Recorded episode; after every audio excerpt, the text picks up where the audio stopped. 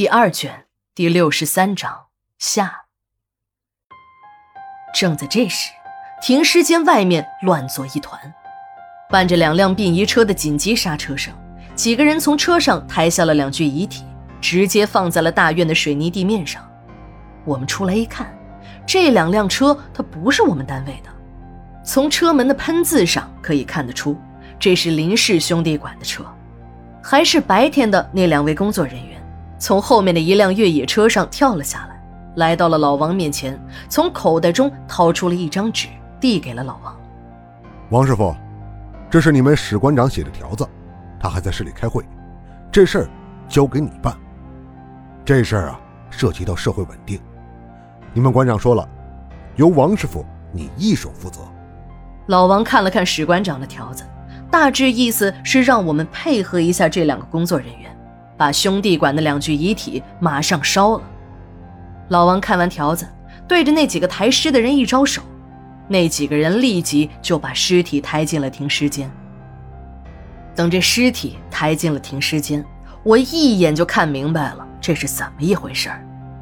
这两具尸体呢，浑身上下一个颜色，连脸上都是黑的，身上还沾着亮晶晶的煤渣子。一个人的头上还戴着一顶碎了半边的安全帽，安全帽上的玻璃灯罩已经碎掉。一片玻璃的碎块被深深地压进了眼眶中，一只眼球被挤冒了出来。这一定又是什么地方出了矿难？这些可怜的矿工们又成了牺牲品。那些黑心的矿主和一些贪官狼狈为奸，经常的瞒报事故，说不定这次又在搞什么鬼花样。林氏殡仪车带队的那个人和白天监视我们的那两个人很熟悉。听他们的谈吐，应该是一个系统的。他们站在一边感叹着：“哎呀，现在的维稳工作不好做呀，一个不小心就会搞得民怨沸腾。领导说你办事不力，老百姓骂你是爪牙走狗。”几个人见烧完还得一段时间，便和老王打了个招呼，回市区吃饭去了。他们几个人一走，兄弟馆的工作人员就话多了起来。听他们一说，这才知道，这两具尸体只是其中的一部分，还有的被送到了别的馆。这些人的家属特别不配合工作，没办法，只有把尸体拉走，在异地火化。还说呀，那矿难的现场是真惨，几十个下井的工人没有一个活着上来。这样的遗体都是急活，也不用我们整理仪容了。我们的任务呢，是只管烧。不过，我们还是有点看不过去。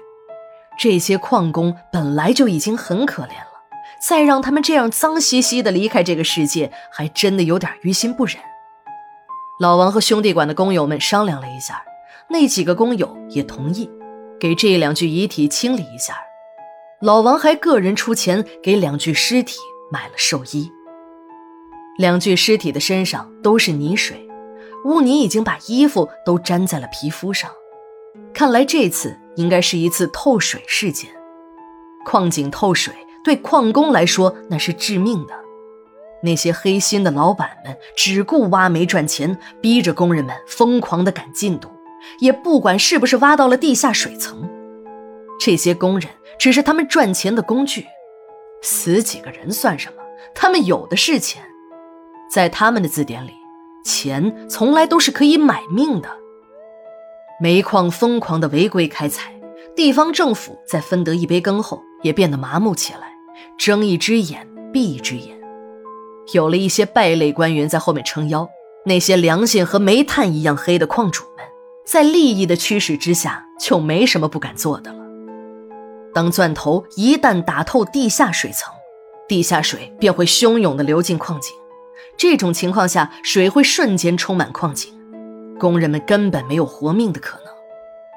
可能是两具遗体接触了一段时间的空气，这些煤泥变得和胶水一样的黏，没办法，只好用剪刀把衣服一点点的剪开了，再用手啊一点点的把身上的大块泥巴拿开，最后就是用水管子一点点的清洗遗体了。以往清理最多的是车祸和凶杀的尸体，那些血迹在冷水的冲洗下还是比较好弄掉的。可今天面对两个人身上的煤泥，真的是费了我们好大的力气。由于我们这个地方没有煤矿，也就是说从来没遇到过这种尸体。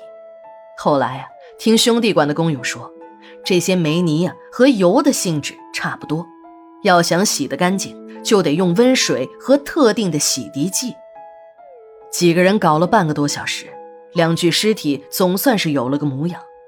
我拿过我的工具箱，从里面取出了镊子和钳子，费了好大的劲儿，才把那具尸体眼睛中的碎玻璃给取了出来，把眼球又重新塞了回去。